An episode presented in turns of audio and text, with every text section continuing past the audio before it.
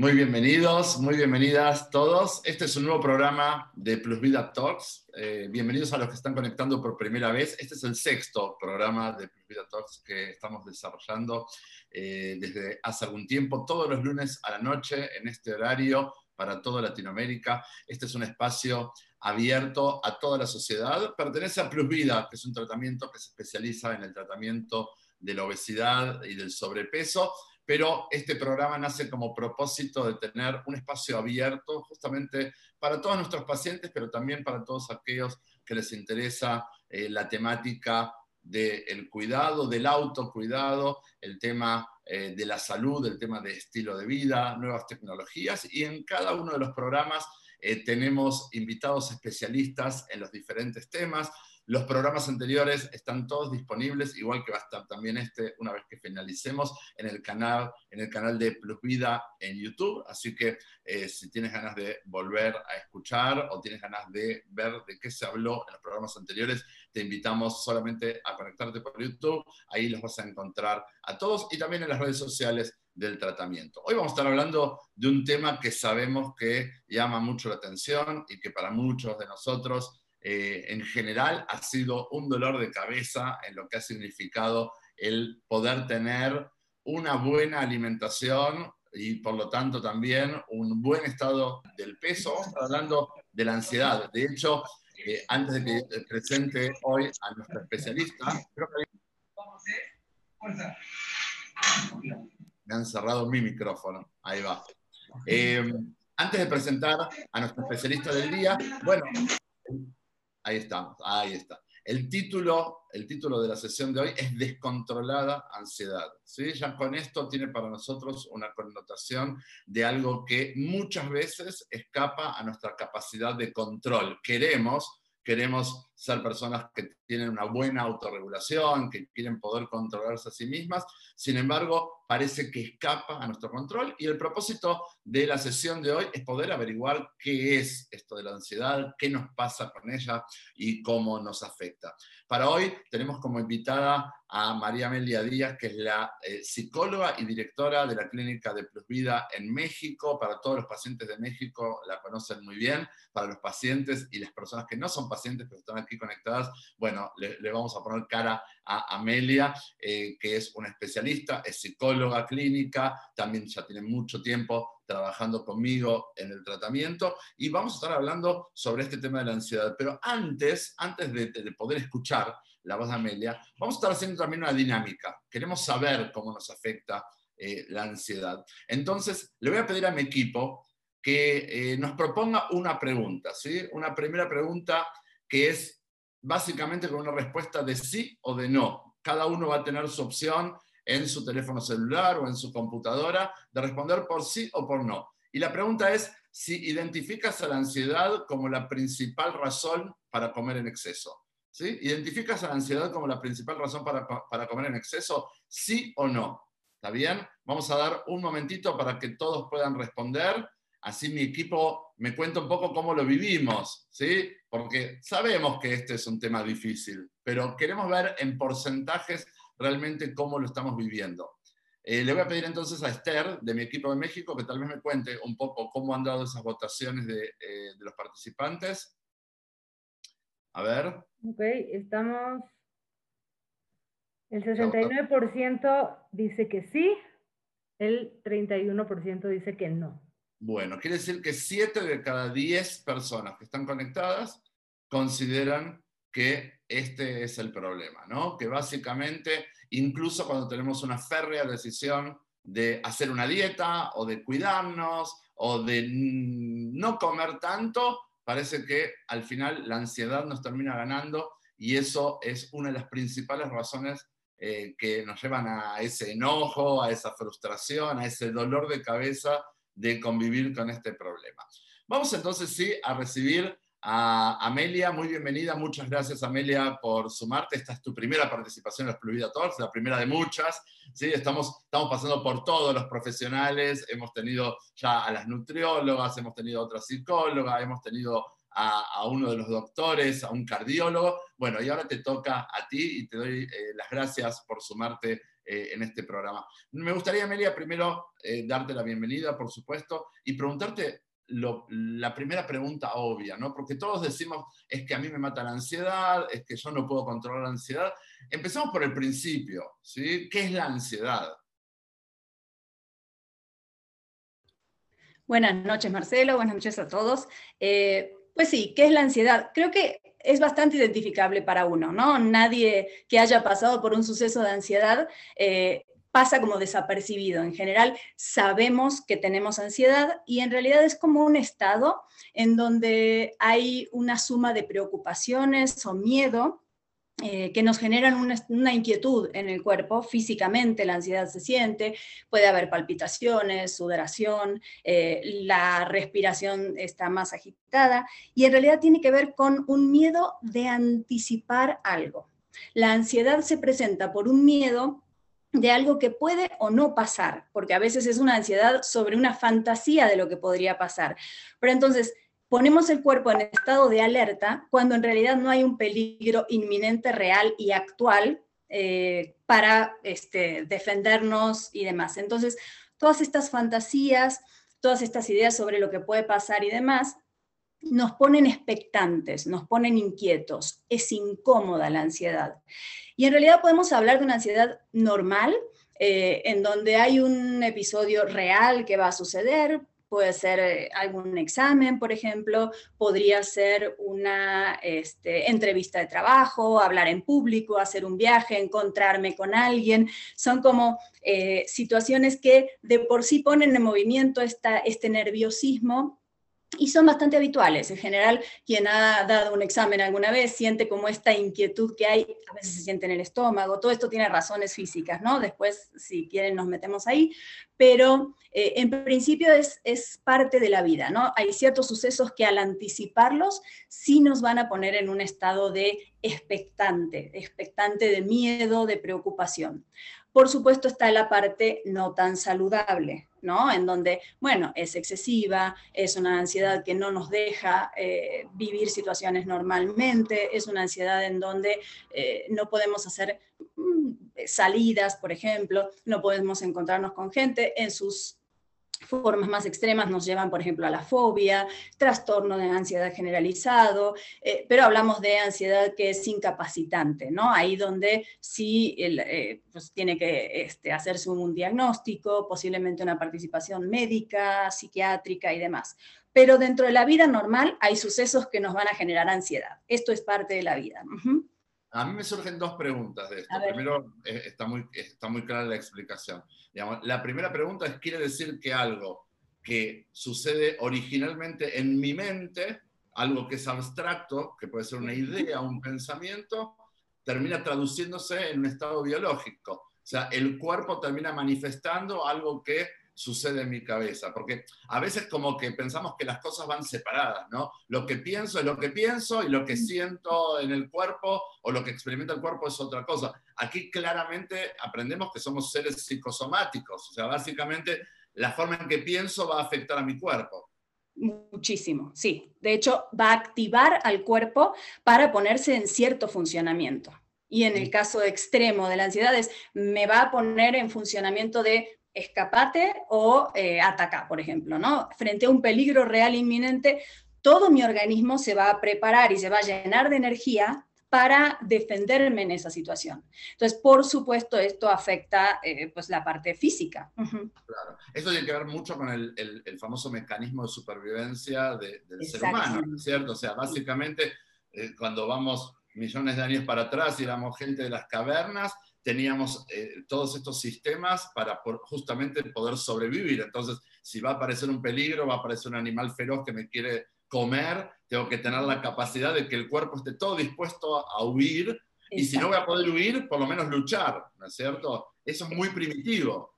Es muy primitivo, pero es lo que pasa y tiene todo el sentido del mundo. En realidad, si pensamos manifestaciones de ansiedad, por ejemplo, Taquicardia. Pues sí, mi corazón está bombeando sangre porque tengo que estar preparada, porque mis músculos tienen que salir corriendo, por ejemplo.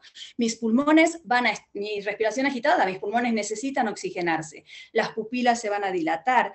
Eh, obviamente hay todo como un acelere y necesito mucha energía corporal Y por otra parte, y también es parte de la ansiedad, lo que no va a suceder son ciertas como eh, respuestas del cuerpo que necesitamos tener, pero no en un momento de emergencia.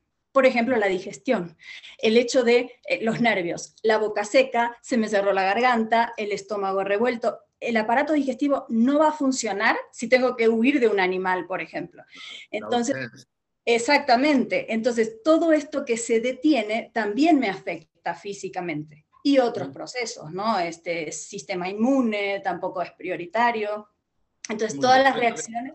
dos cosas. Uno es que gracias a lo que nos estás explicando, podríamos entender que si yo aprendo a pensar mejor, mm. me puedo ahorrar muchos episodios de ansiedad. Eso es por un lado. ¿no? Y, digamos, y por otro lado, toda esta situación donde eh, de alguna forma eh, la ansiedad que experimento, de la cual me estoy quejando, de alguna manera está generada en mí.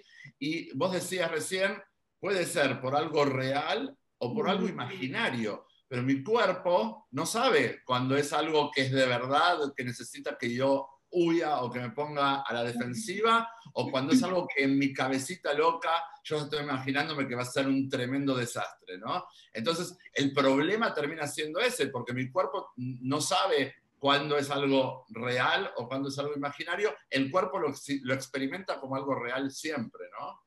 Sí, sí, sí. Por eso lo que dices es cierto. El tema es, ok, ¿qué es lo que está pasando por mi cabeza? Si yo puedo controlar esto que pasa por mi cabeza, mi cuerpo no necesita reaccionar así. Pero sí, yo, mi cuerpo vive el miedo como miedo, ¿no? O sea, al final, y si es un miedo excesivo, se va a poner todo este mecanismo que es del sistema nervioso simpático, ¿no? O sea, me va a poner en esta eh, actividad, en esta carga de energía que además agota, no te deja dormir, ¿no? O sea, todas las consecuencias que eso trae.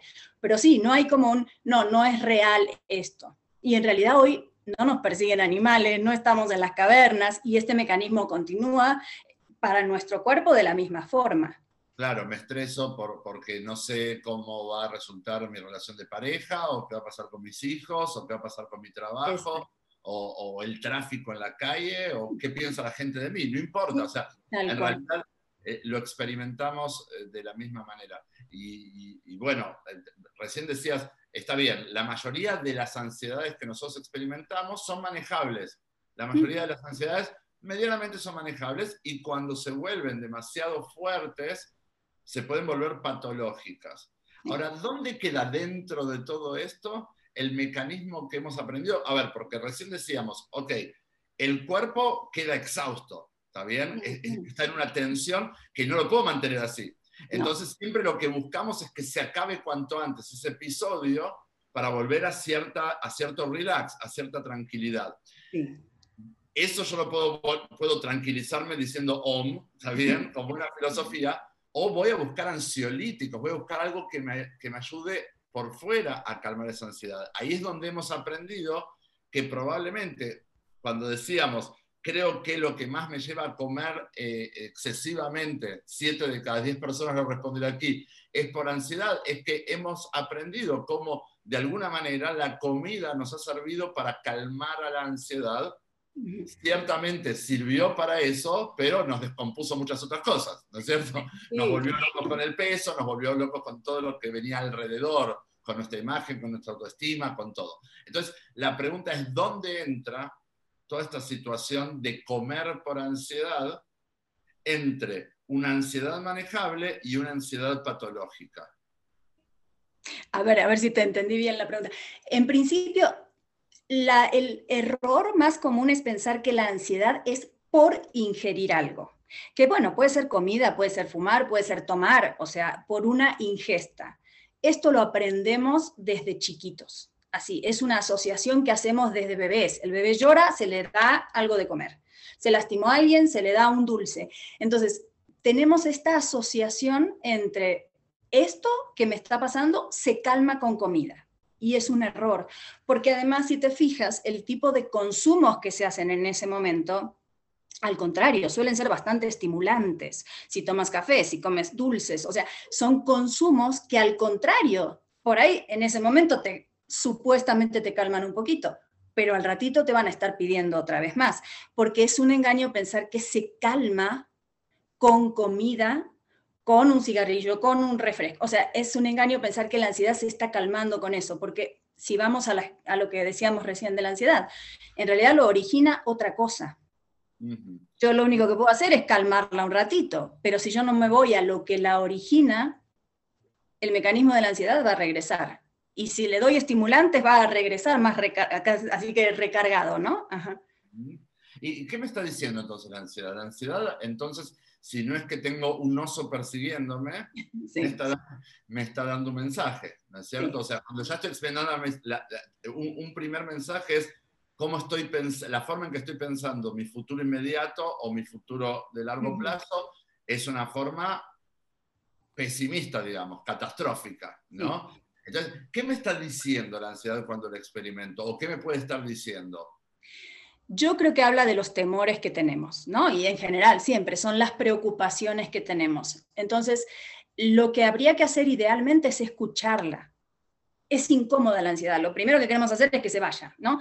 Pero en realidad, si nos ponemos a pensar, ok, ¿qué es lo que realmente me está generando la ansiedad? No es la comida, lo que me está generando a mí la ansiedad es alguna situación, la relación con alguna persona, un ambiente de trabajo que no me está favoreciendo. Para cada persona será distinto. Y entonces lo que habría que hacer es tratar de hacer un autoanálisis, o sea, esta situación de inquietud, en realidad, ¿qué es lo que la alimenta?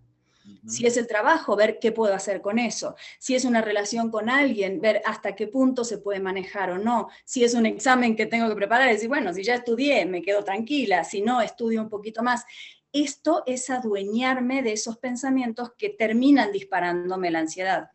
O sea que básicamente un buen mecanismo es cuestionar primero esos, a esos pensamientos, ¿no? O sea, porque lo que me está pasando es que los estoy asimilando como si fueran verdades, ¿no es cierto? Y entonces la primera gran pregunta es, ¿será esto verdad o no? Y lo estoy cuestionando. Y si es verdad, ¿tengo algo para hacer al respecto o no? Si tengo algo para hacer al respecto, busco que hacer algo al respecto. Y si no, me va a tocar hacer un trabajo de aceptación ¿no? y de soltar. Exacto. Es ocuparme en aquello que origina la ansiedad y no distraerme tratando de acallarla tratando de anestesiarla un ratito. Es más bien, vamos a ocuparnos, vamos a saber qué es lo que está diciendo esta situación de ansiedad. Si puedes trabajar con eso, por supuesto puedes manejarla de una forma mucho más asertiva, más allá de que la vida te va a poner en situaciones de ansiedad, pero no te las vas a comer, digamos, ¿no? O sea, que es lo que justamente de lo que se trata esto. Algo interesante que no lo teníamos en el programa, pero que tú estabas mencionando, es la confusión que a veces tenemos de eh, ansiedad por comer o comer por ansiedad. Recién tú estabas describiendo y decías, no, existe una sola, una sola situación real a nivel de cómo lo estudia la psicología, que es como, como por ansiedad, ¿no es cierto? Esto de ansiedad por comer está muy instalado en las personas que tenemos un problema de vínculo con los alimentos. Sin embargo, y ahí eh, yo te subo la apuesta, ¿está bien? A ver. Eh, lo, que hemos aprendido es que cuando a veces esos, esas fuentes de ansiedad son tan eh, mm, poderosas, tan profundas, eh, en un primer momento salimos a buscar comida para calmarla, pero luego, como encontramos cierto nivel de satisfacción en ese comer, buscamos lo siguiente para comer. Vos decías recién, el, plazo, el, lapso de satisfacción es muy cortito en la comida, ¿no es cierto? Entonces, inmediatamente me voy a tener que volver a confrontar con la situación que me generaba ansiedad o voy a salir a buscar comida de vuelta. Y prácticamente es como se va construyendo el círculo vicioso de comer por ansiedad y tener ansiedad por comer a tal punto esto llega que la mayoría de nosotros no podemos darnos cuenta de la diferencia que hay entre uno y otro, aunque vos lo estás planteando muy bien, como lo experimentamos nosotros, es, tengo un pastel ahí enfrente y ese pastel a mí me genera ansiedad. ¿Está bien? Porque funciona de alguna manera como una cortina de humo, como un distractor. En todo tiempo que ese pastel me está cooptando mi atención, entonces yo no estoy pensando en lo otro que a mí me preocupa. ¿Sí? E, ese, es el tema, digo, complementándonos eh, eh, entre, lo que estamos diciendo. ¿Me permitís, Amelia, hacer una segunda pregunta a, la gente? Recién aprendimos que 7 de cada 10 identifican a la ansiedad como el, la principal razón para comer exceso. Quiere decir que por lo menos 7 de cada 10 se dan cuenta de que conviven con un exceso de futuro. El exceso de futuro no es porque está mal mirar el futuro, sino porque traen el futuro al hoy como si fuera algo cierto, absoluto, y eh, les arruina el hoy o nos arruina el hoy. Voy, a voy a traer la segunda pregunta, si te parece bien. Y es, ¿con qué frecuencia experimentas ansiedad? Le voy a pedir a mi equipo que comparta la pregunta. ¿Con qué frecuencia experimentas ansiedad? Hay tres opciones. La primera opción es una vez por día, me doy cuenta que tengo una vez por día ansiedad. Otra es varias veces por día. Y la tercera es una vez por semana en promedio.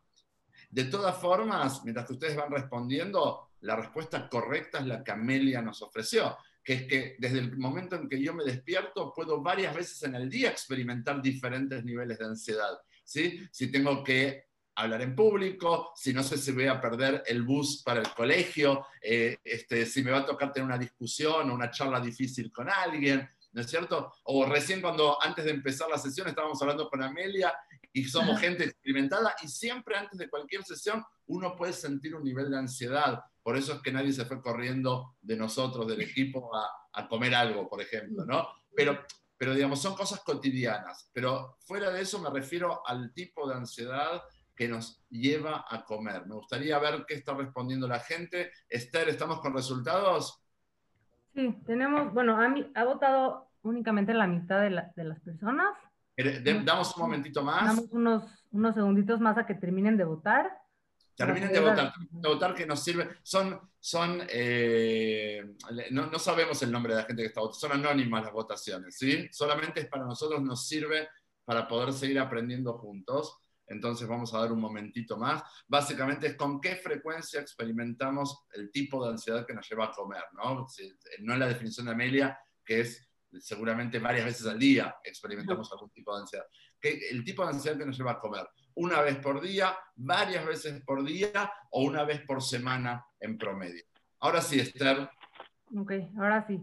Em, una vez por día, el 39%.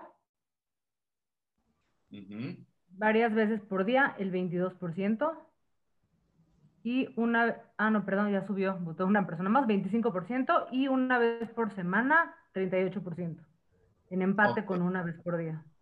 Ok, ok. Entonces, dijimos, dime de vuelta el de una vez por día y el de varias veces por día, juntos, ¿cuánto da? ¿25% más? Varias veces por día es 25% y una vez por día 38%, una vez por semana 38%. Okay. Y podemos, si quieren, las podemos compartir. O sea que básicamente, una vez más, entre el punto 1 y el 2, entre una y varias veces por día, estamos otra vez hablando de prácticamente 7 de cada 10, ¿no? Que podemos identificar eh, que estas cosas nos ocurren. Y esto entonces, eh, si me permites, Amelia me lleva a la siguiente pregunta, que es, bueno, eh, yo siempre hablo de los usos que nosotros, los abusos, diría yo, que eh, hemos hecho de la alimentación. ¿no? Eh, muchas veces me escuchan mis pacientes y cuando me toca hablar en medios de comunicación trato de separar las cosas para que la gente pueda comprender. Si me permitís, lo explico en un segundo para que luego tú puedas eh, este, dar la explicación completa, pero básicamente aprendemos que hay una función de comer que es la de alimentarnos, la de nutrir al cuerpo, para que el cuerpo tenga todo lo que necesita para funcionar, como si fuera el combustible de una máquina, ¿sí? para que tenga todo lo necesario para que realicemos todas las actividades que queramos realizar. Y luego tenemos todas las otras formas de darle de comer al cuerpo a lo que llamamos la alimentación secundaria, ¿no es cierto? Como para ¿no? Como para entretenerme, como para calmar la ansiedad, como para matar el aburrimiento, como para compartir con el otro, ¿sí? Como para eh, este, disfrutar de un momento especial, como por placer, muchas otras razones, ¿no? Que están más allá de la razón original. Entonces te quería preguntar, eh, Amelia, puntualmente en la función que hemos creado para el comer como ansiolítico, ¿no? Porque una cosa es lo que aprendimos de bebés que nos dieron, eh, este, la, ¿cómo le dicen? En cada país le dicen diferente, la pacha, la mamadera, el biberón. Mamila. Mamila. en, cada, país, en cada país es distinto. Así es como lo hemos aprendido, ¿sí? Nos ponían esto en la boca para calmarnos, pero luego, ya cuando éramos grandes, esto era lo que habíamos aprendido, pero no nos damos cuenta cómo nos sigue influyendo, ¿no? Entonces, eh, y sin embargo, no todo el mundo calma sus ansiedades comiendo. El mundo está cada vez más gordo, esto sí, el mundo está cada vez peor y esto es por muchas razones. Pero si la razón fuera por lo que hemos aprendido de bebés, todos Cierto que cada vez somos más problema de peso, ¿sí? Pero la pregunta es, bueno, la comida como ansiolítico puntualmente, eh, este, ¿cómo, ¿cómo, la hemos usado? ¿Qué has aprendido en tu práctica y, en tu práctica con nosotros, Amelia, sobre este tema? Sí, bueno, en general, digamos, eh, tiene que ver con una ingesta y tiene que ver con lo oral. Y puede no necesariamente ser comida, por eso yo hacía un, hace un ratito, digo, comida es específicamente lo que nosotros trabajamos, pero en realidad si lo vemos, sí tiene que ver con lo oral.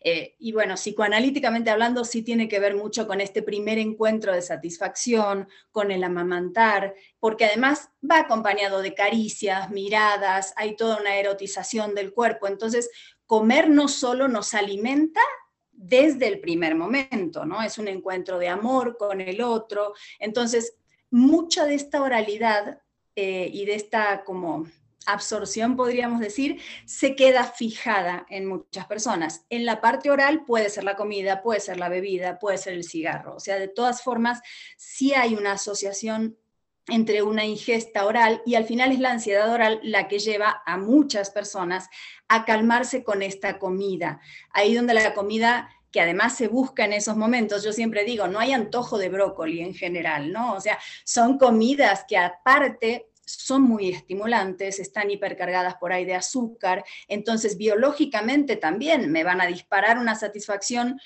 como podría ser una droga, ¿no? O sea, el azúcar funciona como una droga para el cuerpo y esto sí genera una satisfacción inmediata. Muchas veces frente a frustraciones, frente al aburrimiento, frente al vacío, una satisfacción tan inmediata es lo que nos lleva a muchas personas a caer en una adicción a la comida, pero en realidad sí es como una asociación que se va dando a lo largo de los años y que nosotros compramos, digamos, la seguimos llevando, ¿no? Así como cuando eh, las voces de los eh, pues, padres eh, que nos regañan, eso no se puede, eso no se puede. En algún momento crecemos y ya no nos dicen los de afuera, eso no se pueden, pero nosotros tenemos ese mandato.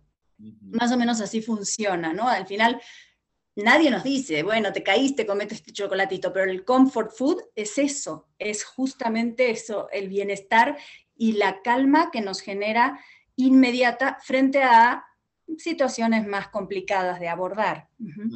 Eh, me, lo represento en la cabeza como, eh, como un refugio, ¿no? Eh, justamente, digamos, donde hay incertidumbre, donde puede haber miedo, donde hay temores, etcétera voy al cobijo del lugar seguro, calentito, donde hay amor, donde estoy tranquilo, donde nada me no, me cuestionan, donde ahí, digamos, es el lugar tranquilo que viene a confrontar con lo otro que me quita tranquilidad. ¿no es cierto? Es fácil, o sea, es fácil, a pesar de que no ha sido fácil, porque las consecuencias que nos genera esta hiperingesta, bueno, desde sobrepeso, enfermedad, un montón de cosas, pero al final, en el momento, pensamos, caemos en este engaño de es la forma fácil de calmarme. Claro, claro. para lo otro, a ver, la ansiedad yo la tengo ahorita, el miedo lo tengo ahorita. Eh, necesito calmarlo ahora. Después veo eh, cómo hago para arreglar la, obesidad, la diabetes, la hipertensión, mis problemas estéticos, mis problemas de autoestima. Eh, después veo, o sea, al, al, cabo, y eso fue un problema tal vez para, para muchos de nosotros de toda la vida, ¿no? Ahora, la ansiedad la tengo ahora mismo. Y, es, como una dinámica que es bueno comprenderla, porque, a ver, estamos tratando de entender un poco el mapa de la ansiedad, pero no nos vamos a quedar solo con esto. ¿eh? Amelia hoy la vamos a exprimir y vamos a preguntar qué se hace con esto, obviamente. Em, quiero hacer una tercera pregunta, va a ser la última pregunta del día, ¿sí? Eh, que es para comprender esto que decíamos antes de una ansiedad manejable, eh, frente a una ansiedad patológica, ¿no? Eh, frente a una ansiedad, como tú decías, que puede transformarse en, un trastorno obsesivo compulsivo, que puede transformarse en una adicción, ¿no es cierto? Y la pregunta es, y, de vuelta digo, son respuestas anónimas, así que pueden responder todos sin problema. ¿sí? Eh, la pregunta es esta, ¿qué grado de intensidad tienen en general tus episodios de ansiedad? ¿Qué grado de intensidad tienen tus episodios de ansiedad? La primera respuesta es eh, eh, intenso, muy intenso, intensidad media o intensidad leve. ¿Sí? Te pido, en general, si tú tuvieras que pensar en todos los episodios de los que hablábamos antes, que hay ansiedad, la mayoría son leves, con algunos esporádicos muy intensos, o la mayoría son muy intensos, por lo tanto son tal vez mucho más difíciles de manejar. Te pido que respondas, así podemos compartir también ese dato. Es un tema que tiene tantos ángulos diferentes eh, este, lo que estamos tratando, pero lo interesante, eh, para que nadie se horrorice de los que están eh, conectados aquí en el Zoom o en el Facebook Live o en las redes sociales, es que hay forma de tratarlo, ¿sí? hay forma de atenderlo, hay, hay, maneras de, de, poder quitarse de encima estas dinámicas, a pesar de que han sido dinámicas que hemos aprendido hace tanto tiempo y que cada vez que intentamos hacer algo diferente hemos fracasado. Bueno, de todas maneras hay formas en que podemos eh, ejercer un mejor control sobre esto. Esther, ¿tenemos un resultado de la tercera pregunta? Sí, tenemos, ya tenemos los resultados. El 24% intensa, eh, media el 38% y empatada con leve el 38% también. Bueno, interesante. Está, está distribuido, ¿está bien? Entonces, básicamente, de la gente que está conectada, podemos ver que está muy, muy distribuido. Algo interesante de estas encuestas es que mucha de la gente conectada también ya son pacientes de nuestro tratamiento, que hace tiempo que están aprendiendo a manejar, ¿no? Entonces, tal vez a nuestros pacientes les tendríamos que preguntar cómo era antes de empezar a tratarse, ¿no? Pero bueno, ya está. Pero es un dato interesante. Entonces, básicamente, de toda la gente, diríamos 30, 30, 30, 30 cómo experimenta la intensidad. ¿Y por qué preguntamos sobre la intensidad? Porque seguramente a una, eh, a, una ansiedad de intensidad leve, la tentación no va, a salir, no va a ser salir corriendo a comer, ¿no es cierto? Y en cambio, normalmente, conforme va subiendo la intensidad de la ansiedad, más hemos aprendido que a mayor ansiedad, mayor posibilidad de que yo termine saliendo a buscar comida para calmarla. ¿no? Eh, me lleva esto a la tercera pregunta, que es, bueno, ¿qué hacemos con esto? ¿Sí? Si siete de cada diez de nosotros, y me animo a, decir que si ponemos esa pregunta de vuelta y le digo a mis pacientes que respondan cómo hubieran respondido antes de estar en el tratamiento, que ese porcentaje todavía podría subir, ¿sí? Eh, ¿qué, qué podemos hacer con esto? ¿Cómo podemos eh, yo tengo marcado que tú vas a decirnos cómo se puede usar a la ansiedad a, nuestro favor. O sea, algo que lo estamos padeciendo y sufriendo, ¿nos vas a explicar que se puede usar a nuestro favor? Contame acerca de eso. Sí, suena raro, ¿no? Eh, como te decía hace un ratito, en realidad la ansiedad es toda una preparación del organismo para ponernos en acción. El organismo está listo como para salir corriendo, para movernos y demás yo a veces les este, comento con mis pacientes, es como un motorcito, es como si tuviera un motor. Entonces, una forma que a mí me parece de lo más efectiva para, por un lado, calmar la ansiedad y además ayudarnos físicamente es usar esa energía para hacer alguna actividad física. Eso es ideal, porque al final lo que necesita mi cuerpo es, moverse. ¿Perdón? Es una descarga. Exacto, es una descarga, toda esa energía excesiva que es lo que me está inquietando, la puedo usar para hacer ejercicio, que puede ser de la intensidad que cada quien pueda, ¿no? Físicamente, pero entonces no solo voy a estar descargando esa energía, sino que además el ejercicio, ¿qué va a hacer? Va a ayudarme a liberar estas endorfinas maravillosas, que son, finalmente son morfinas, pero internas. Son estos calmantes que naturalmente podemos producir y el ejercicio es ideal para hacer eso. Entonces, ahí estoy aprovechando esta ansiedad para ponerme en movimiento, con todos los beneficios que esto me trae. Sí, pero está bien. Eh, eso es en el mismo momento, ¿no? O sea, estoy sintiendo ansiedad, entonces una buena idea es salir a caminar o salir a correr o algo, y eso me ayuda si estoy haciendo alguna dieta o si estoy en el tratamiento de vida, me ayuda porque estoy poniéndome en movimiento, eso está muy bien. Pero eso no me quita de la cabeza las mismas ideas que me generaban la ansiedad. Entonces, entiendo que vos me estás dando, por un lado, la estrategia para calmar a la ansiedad inmediatamente, ¿no? para lo mismo que buscábamos la comida.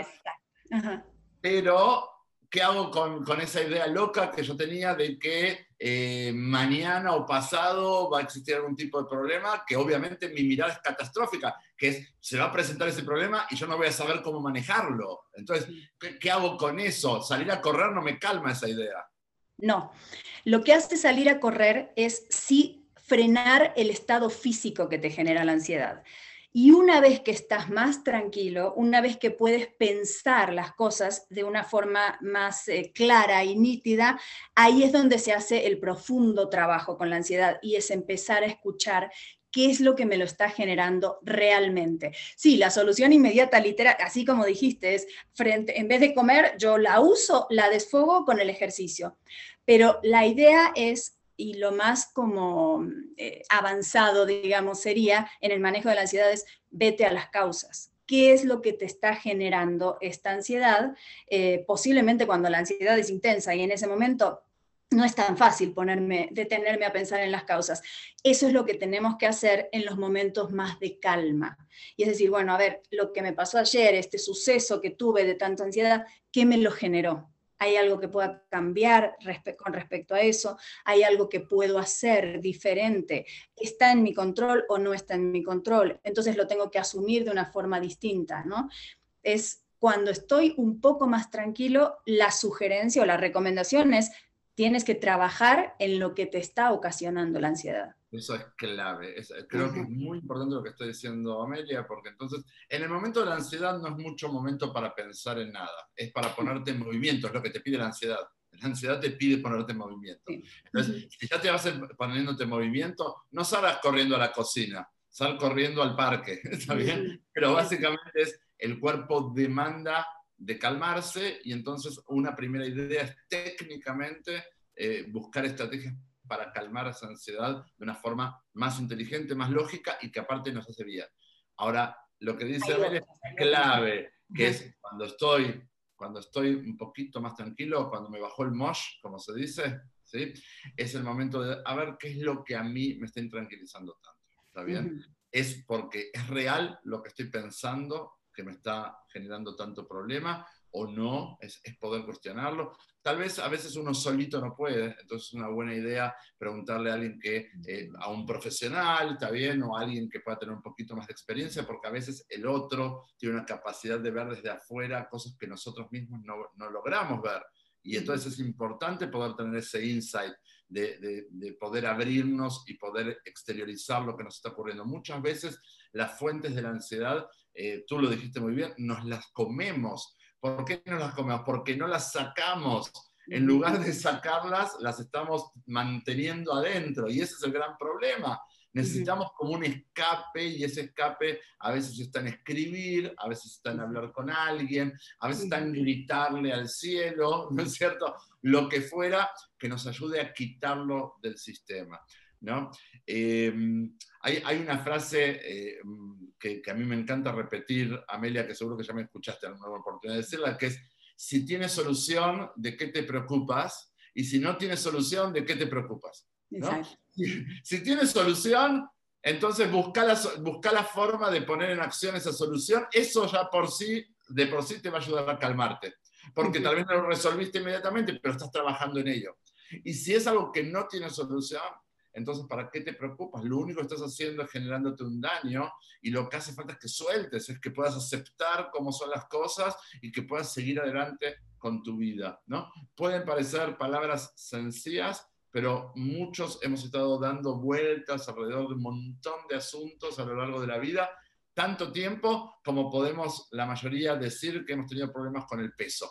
¿Está bien? Lo que pasa es que una dieta esta dieta o la siguiente dieta o el siguiente producto tiene el suficiente poder de entretenimiento que no nos ayuda a ir hasta el fondo del problema, ¿no? Entonces, este es, este es el tema.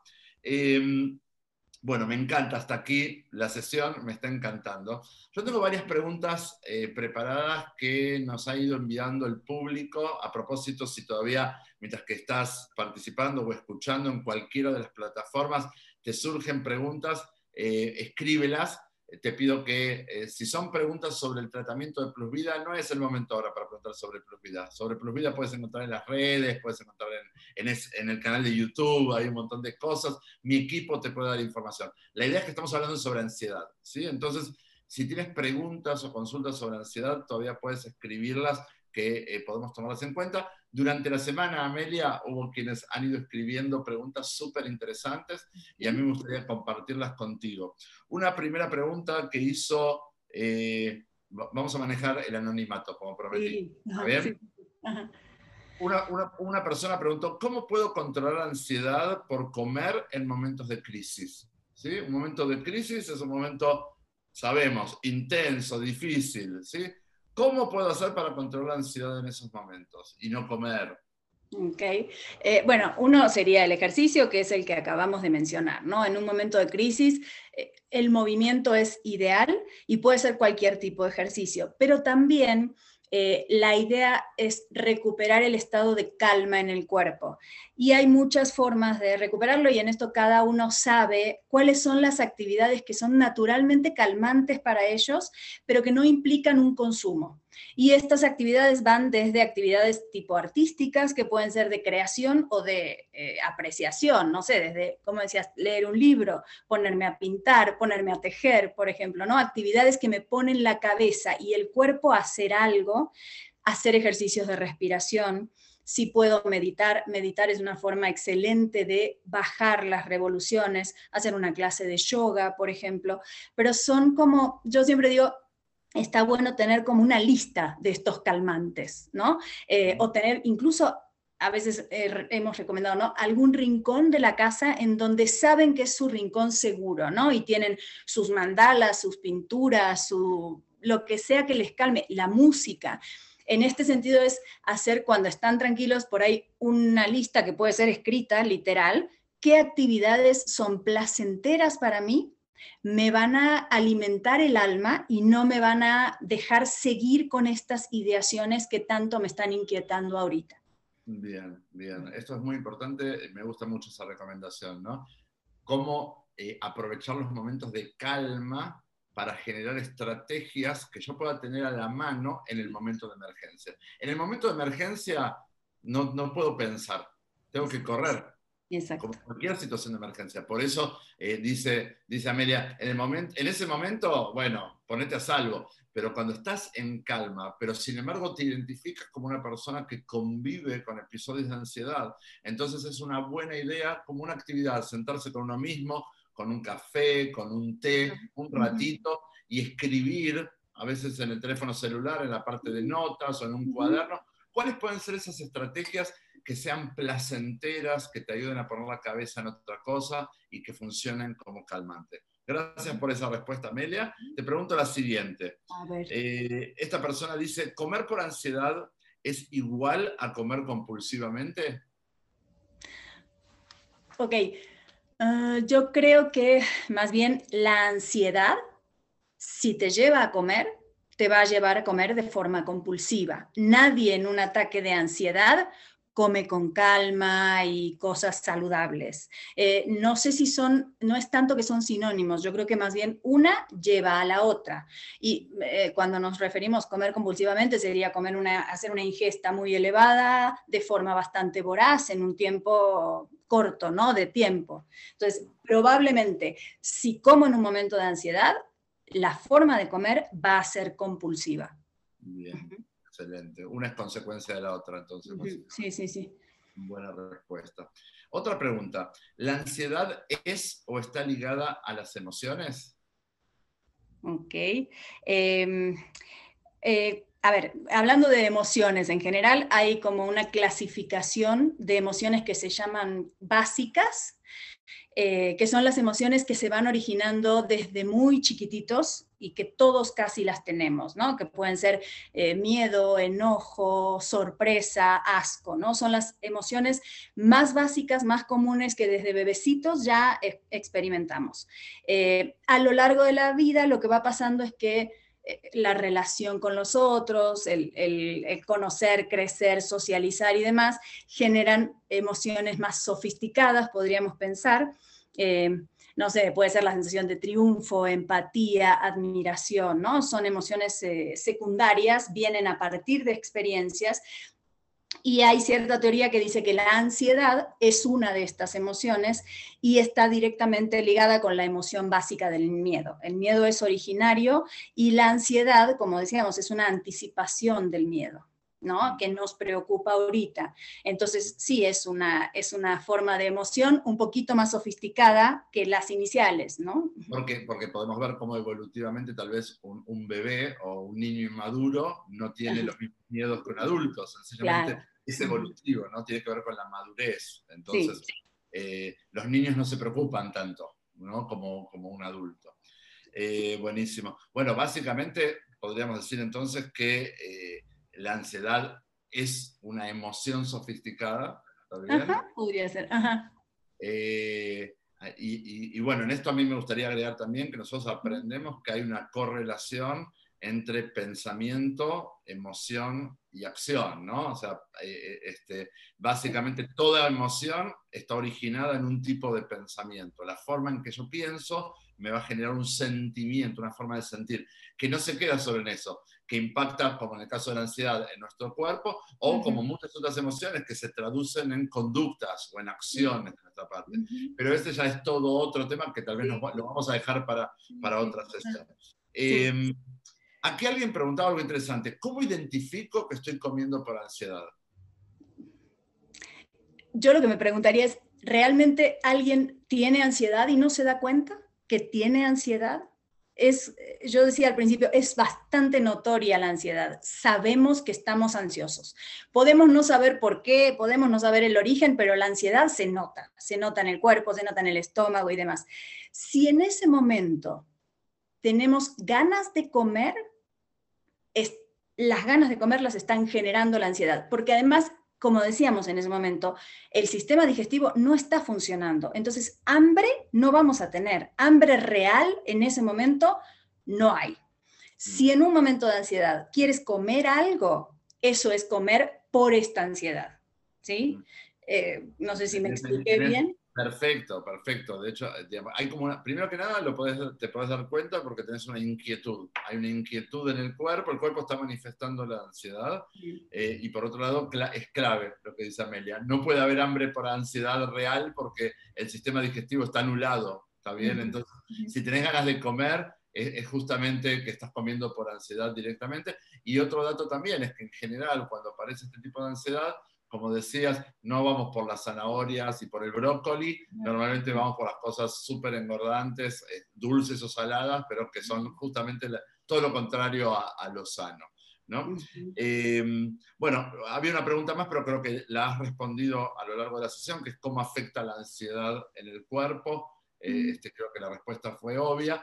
A mí me gustaría tal vez hacerle un upgrade a, esa pregunta, que es cómo afecta la ansiedad en el largo plazo, ¿no? O sea, mm. cuando eh, venimos arrastrando un mal manejo de ansiedad durante años, cómo aparece manifestado ese, eh, eh, digamos, manifestada esa situación, qué es lo que aprendemos. Mm, y a la larga, en realidad, si decimos la ansiedad en el momento va a afectar físicamente, va a haber sudoración, palpitaciones, puede haber una presión arterial más alta, va a afectar el sueño, también afecta la motivación, afecta eh, la parte de emociones en cuanto a lo que yo registro que quiero hacer o no, puede generar depresión, puede generar dolores crónicos de cabeza, o sea, a la larga convivir con ansiedad puede enfermarnos. Eh, totalmente. Puede enfermar al cuerpo. Ajá. Eh, es como estar acelerando un motor todo, el tiempo. hasta que se funde, ¿no? Y en nuestro caso, digamos, la mayoría de las personas que, que, que, nosotros tenemos el privilegio de acompañar en sus, sus tratamientos, bueno, viene manifestado en forma de, de, obesidad o de sobrepeso, ¿no es cierto? donde muchos creemos que el gran problema de la vida es el peso y en realidad entendemos que son síntomas solamente. O sea, ese peso de más es un síntoma de que justamente no estamos pudiendo manejar bien estas cosas, entre ellas la ansiedad. ¿verdad? Sí, sí, de hecho, pues sí tiene que ver con, eh, si vamos a hablar, por ejemplo, de cuestiones físicas, eh, en un momento de emergencia, lo que vamos a hacer es liberar adrenalina y cortisol, ¿no? Entre otras cosas. Y entonces, por supuesto que estas sustancias lo que van a hacer es alterar todos mis sistemas, van a alterar mi sistema circulatorio. Eh, sabemos que el cortisol, decimos la hormona del estrés, pero finalmente de eso se trata. ¿Qué pasa con el cortisol? Lo que intenta hacer es que haya glucosa disponible para el cerebro. Entonces se va a liberar azúcar en sangre. Esto va a impedir la quema de grasa, por supuesto, ¿no? Es todo un mecanismo físico que va a llevar al sobrepeso. Hay gente que aún cuidándose muy bien, si sus niveles de cortisol se mantienen siempre altos, no va a poder bajar de peso. hay que trabajar en eso. Hay que relajar la cabeza. Hay que relajar la cabeza. Aquí hay alguien que ha escrito. Buenas noches. Eh, acá en el chat de Zoom puso, eh, buenas noches, a mi hijo la ansiedad no le da por comer, sino que a él le cuesta comer, le cuesta tragar, siente que se va a ahogar con la comida y no come mucho y se tarda comiendo y tiene que estar tomando agua con cada bocado de comida. Antes de eso sí comía demasiado, dice. Mm, bueno, sí, es que eso tiene que ver con esto que decíamos del sistema digestivo. Para muchas personas eh, de hecho, es al revés. La situación de ansiedad les impide comer. Mm. Mucha gente deja de comer cuando está ansiosa justamente porque el cuerpo no te va a pedir comida. Salvo que tengas este mecanismo de me consuelo con comida, lo natural, de hecho, es esta dificultad para tragar, que es lo que decíamos, la boca seca, no salivo, es difícil tragar, el estómago está revuelto. Eh, hay gente que en una situación de emergencia muy fuerte, y de hecho se ha visto, por ejemplo, vuelve en el estómago o se pierde el control de esfínteres, porque todo este mecanismo de la digestión no es necesario en ese momento. Entonces, sí tiene mucho sentido que a la gente también son los extremos, o les cuesta mucho comer, o se van a comer para calmarse, pero sí puede pasar. Eh, es interesante lo que plantea esta persona, porque la mayoría de la gente que nosotros vemos justamente tiene el problema de, de utilizar la comida para calmar la ansiedad. Y esto es un caso, es un caso opuesto, eh, pero bueno, en todo caso, la recomendación es que si es algo que le está impidiendo eh, una adecuada alimentación, un adecuado crecimiento, la recomendación es que esto, primero que nada, se plantee, no sé qué edad tiene el hijo del señor que escribió, eh, pero que se planteen a su pediatra, ¿no es cierto?, para que el pediatra pueda derivar hacia profesionales de la salud que puedan ayudar en esa situación, e incluso si el pediatra lo considera, con algún terapeuta que le ayude a poder eh, manejar mejor eh, esos niveles de, ansiedad. Es, un tema este, eh, que de verdad se vuelve un desafío eh, para tantas personas. La pregunta, Amelia, y esta va a ser... Ah, perdón. no, iba, te iba a comentar algo. O sea, como regla general, nosotros decíamos al principio, la ansiedad se da en ciertas situaciones de la vida, es bastante común que en ciertas ocasiones esporádicas haya episodios de ansiedad pero sí hay que estar alerta. Si la ansiedad es excesiva, si es constante y si de plano afecta nuestras actividades de vida, sí hay que consultar. O sea, ahí sí estamos este, eh, pensando en un escenario bastante más complicado. Ahí la meditación y el yoga no me van a ayudar tanto. Si, por ejemplo, me está impidiendo ir a trabajar, salir a la calle, encontrarme con gente, ¿no? O sea, mm, eh, si es excesiva, constante y afecta mis actividades cotidianas, eh, es eh, recomendable hacer una consulta. Bien, me importa mucho esa aclaración siempre para que seamos responsables, por supuesto, eh, mm. también espacio. Amelia, se pasó muy rápido, pero estamos terminando este, esta charla. me quedo con varias de las cosas que tú nos has compartido hoy. Primero, en cuanto al funcionamiento de la ansiedad. Segundo, qué hacer cuando la ansiedad aparece. ¿sí? Mm. Hemos aprendido a ponernos en movimiento, ponerla a jugar a nuestro favor si en ese momento justo estoy eh, trabajando y no puedo ponerme en movimiento, bueno, buscar la manera para entender de que hasta que yo no libere esa energía va a estar ahí condensada y molestando. Entonces, eh, es cierto que muchos de nosotros hemos engordado porque la forma más fácil y más accesible ha sido la comida, este paquete de algo que tengo aquí, ¿está bien? O esto que mando a comprar allá, y, no tengo que hacer demasiado esfuerzo, lo tengo muy disponible, y entonces ponerme en movimiento a veces significa un esfuerzo eh, un poquito mayor que el otro, pero bueno, es parte de aprender técnicas para ponerse a salvo. Segundo, tú recomendabas en los momentos de calma, poder pensar, por un lado, qué es lo que me está generando ansiedad y cuestionar ese pensamiento, preguntar si es real o si no es real, si es real, qué voy a hacer al respecto, a quién voy a pedir ayuda o cómo lo puedo manejar, y si no es real, entonces poder cambiar el foco de la atención.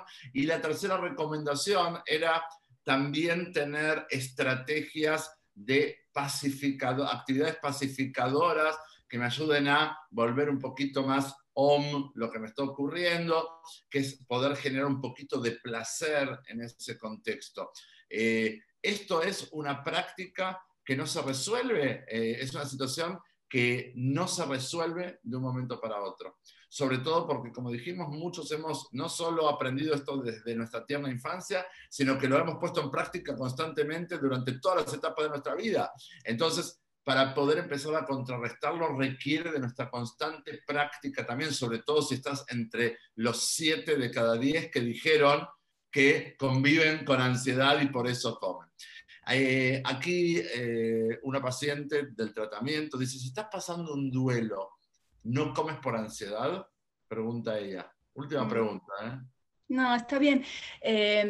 pues el tema con el duelo es que hay una pérdida real, eh, ahí algo ya no está y puede ser porque alguien falleció, porque perdí una relación, porque perdí un trabajo, hay duelos por muchas cosas y hay un vacío.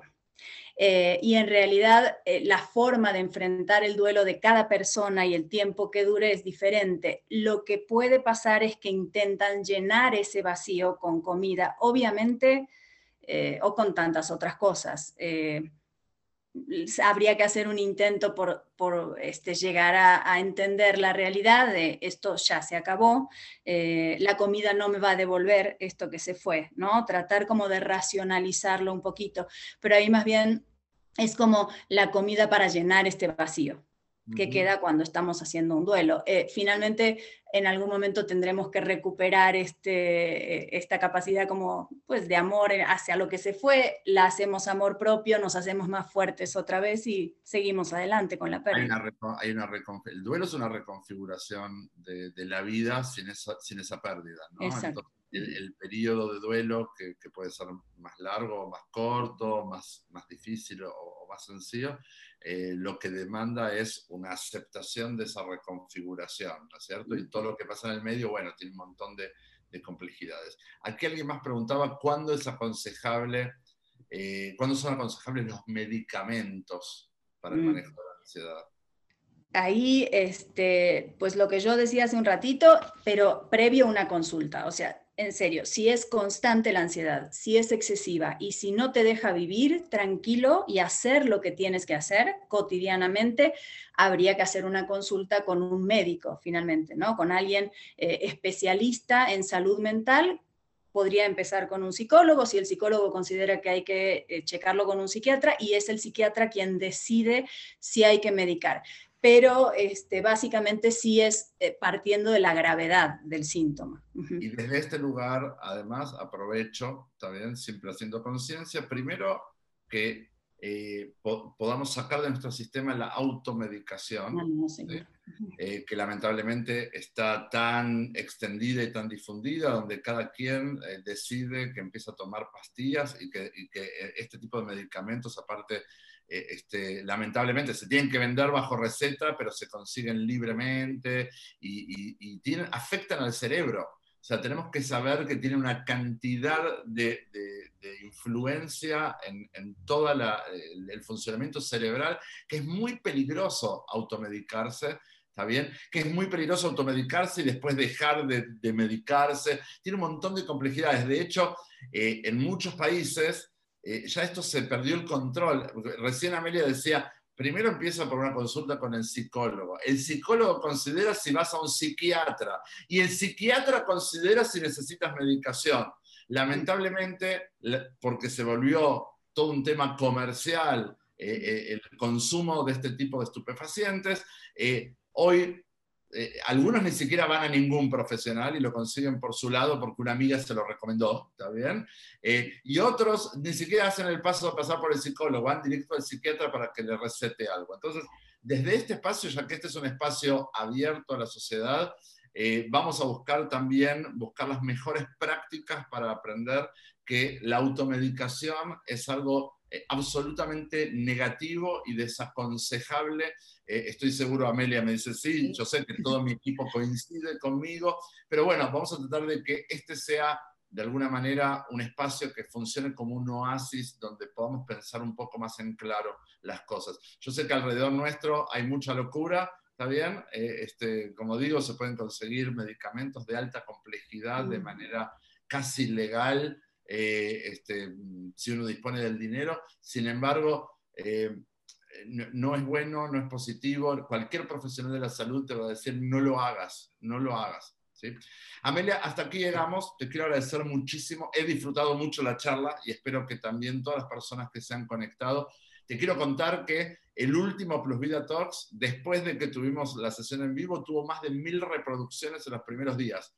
Así que eh, estoy seguro que también este va a tener muchísimas reproducciones porque estamos hablando de un tema que afecta a tanta, tanta gente. Así que, eh, Amelia, no sé si querías agregar algo más antes de despedirnos. No, agradecerte mucho la invitación y espero haber aportado algo y, y que se vayan con un poquito más de información. Totalmente, totalmente. No solo nos vamos con información, nos vamos con estrategias. Así que gracias por eso. Gracias a todos los que nos han acompañado esta noche. Los esperamos el próximo lunes para el próximo Plus Vida Talks para poder seguir charlando de los temas que más nos interesan. Buenas noches, que estén todos muy bien. Chau, chau.